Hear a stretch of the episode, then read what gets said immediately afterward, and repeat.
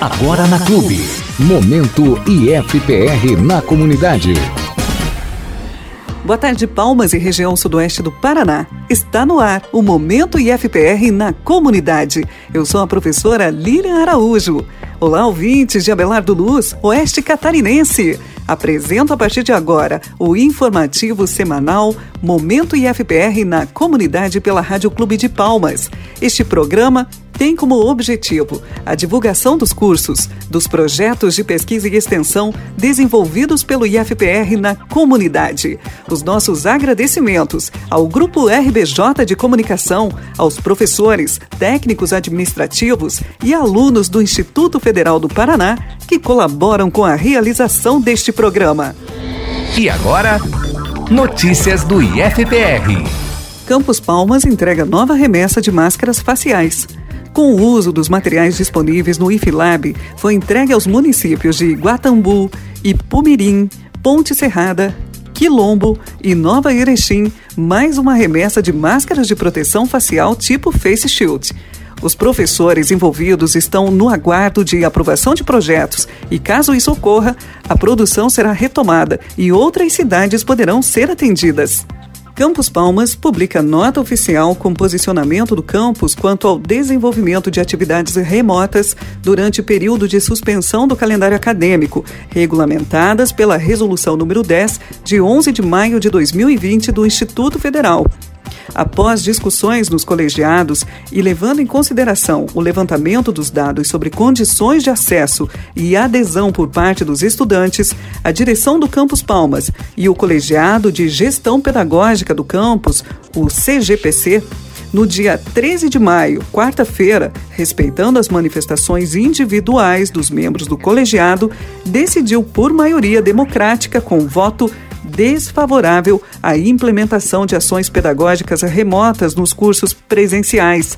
Esta decisão é válida pelo período em que permanecer a manutenção da suspensão das atividades acadêmicas, administrativas e do calendário acadêmico.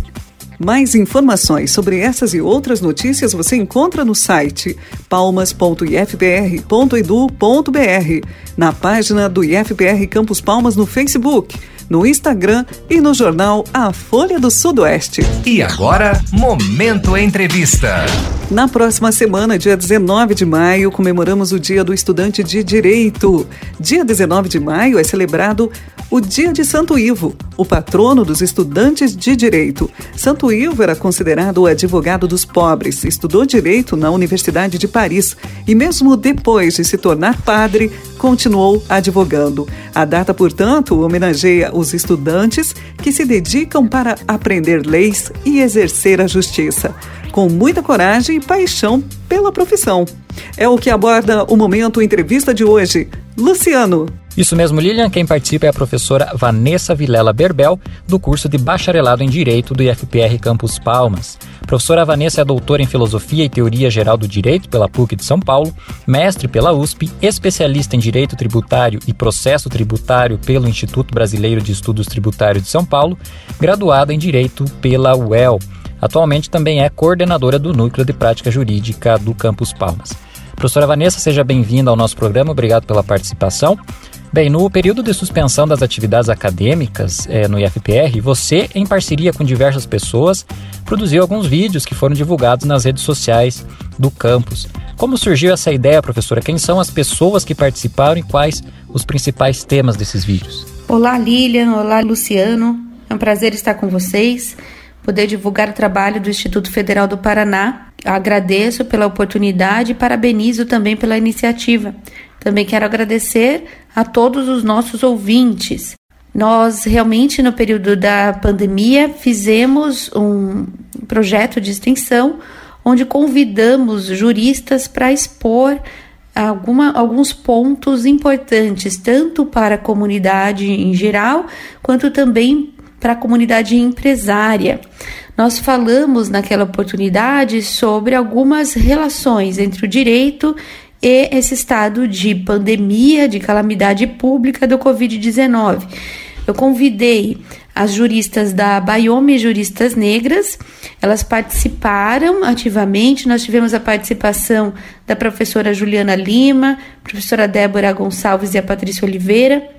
Também fez parte desse projeto a Associação Paulista de Direito, representada pelo professor Celso de Oliveira Santos, e ainda outros professores de direito e advogados, como o doutor Jossan Batistucci, doutora Juliana Ramos Fernandes Braga e doutora Aisha Sabines Rocha Teixeira.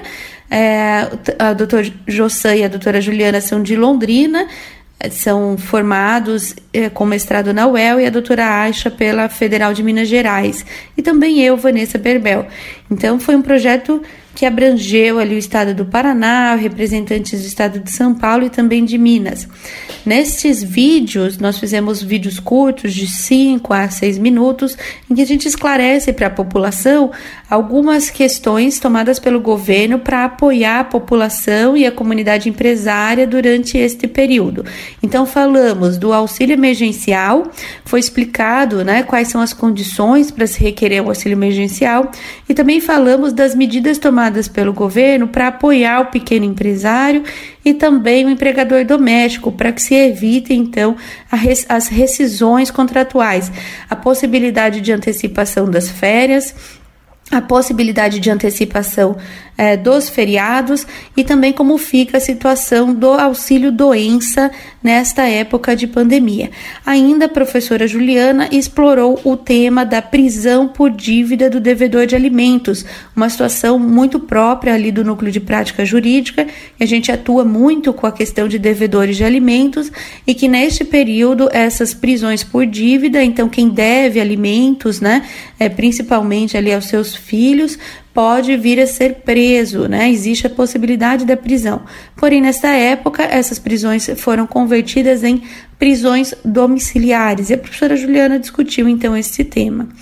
Bom, é, foram esses os temas tratados. A gente pretende, conforme é, existam mais medidas tomadas pelo governo, fazer novos vídeos de esclarecimento para a população em geral. Muito bem, parabéns, professora, pelo projeto, parabéns também àqueles que participaram, deram suas contribuições. Neste contexto de pandemia, vários estados e municípios têm decretado calamidade pública. O que significa decretar calamidade pública, professora, e em que medida isso influencia no direito das pessoas? Luciano, o estado de calamidade pública, ele ocorre quando há uma grave situação de natureza emergencial provocada por causas naturais ou não, que causam danos potenciais à população eh, e que precisam de um apoio, um auxílio emergencial do Estado, né, do governo.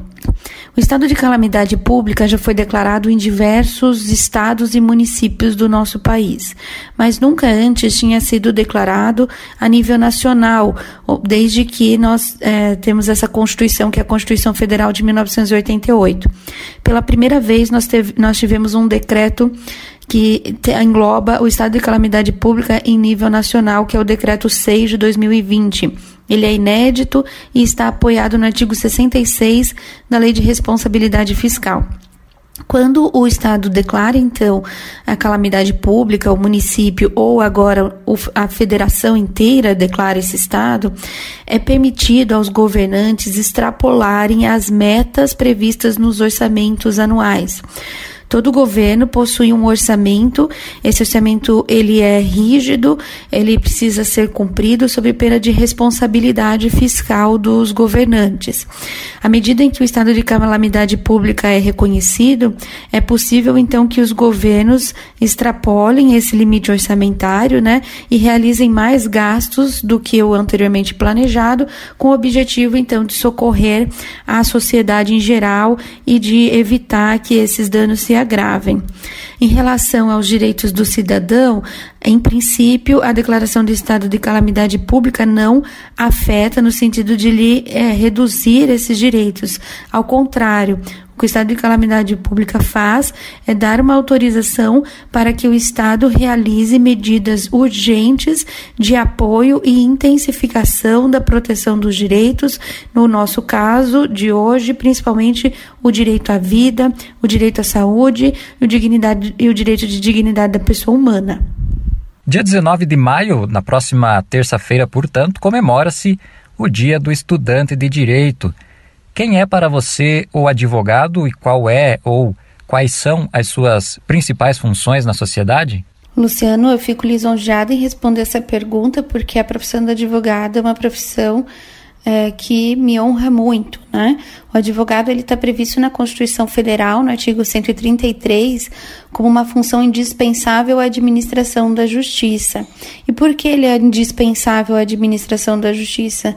Porque o advogado ele tem a função de dar voz, né, de ser o porta-voz dos seus clientes, ou seja, ele vai perante o poder judiciário e manifesta as opiniões, as verdades, né, a visão de mundo de uma dada pessoa a quem ele está ali com um mandato, né? Então ele está representando um determinado agente.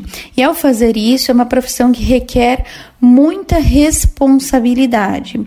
Nós temos relatos de que o ato de fala do ser humano, né, então essa potencialidade de falar, de se expressar do ser humano, conta com mais de 400 mil anos atrás, né? Apesar disso, nem todos possuem o dom da fala nem todos conseguem expressar a sua visão de mundo, expressar seus sentimentos e expressar as suas opiniões de uma forma clara, né? O ato natural de falar, ele é afeta quase todos os nós seres humanos. Porém, fazer com que a sua voz seja ouvida com uma técnica adequada e que ela seja levada a um juiz e o juiz possa considerar o seu argumento, né? Que o juiz possa então entender o ponto de vista do seu cliente e pesar nas suas opiniões, é algo é, muito técnico, é algo que precisa, é uma arte requintada e, e que precisa não só da, do formalismo jurídico, da toda a técnica que nós aprendemos na faculdade, mas também é, de um conhecimento é, profundo da realidade social, de uma clara visão é, do contexto em que nós atuamos na sociedade brasileira e também é, toda a parte ética de ser uma pessoa então que prima pela ética e pela virtude na realização dos seus atos. Bem, o Campus Palmas do IFPR possui o Núcleo de Prática Jurídica, o NPJ. Quais as principais funções e atividades deste núcleo e como a comunidade pode se beneficiar dessas atividades, tanto a comunidade interna quanto a externa, professora? O núcleo de prática jurídica, ele atende pessoas que não podem custear os trabalhos de um advogado privado.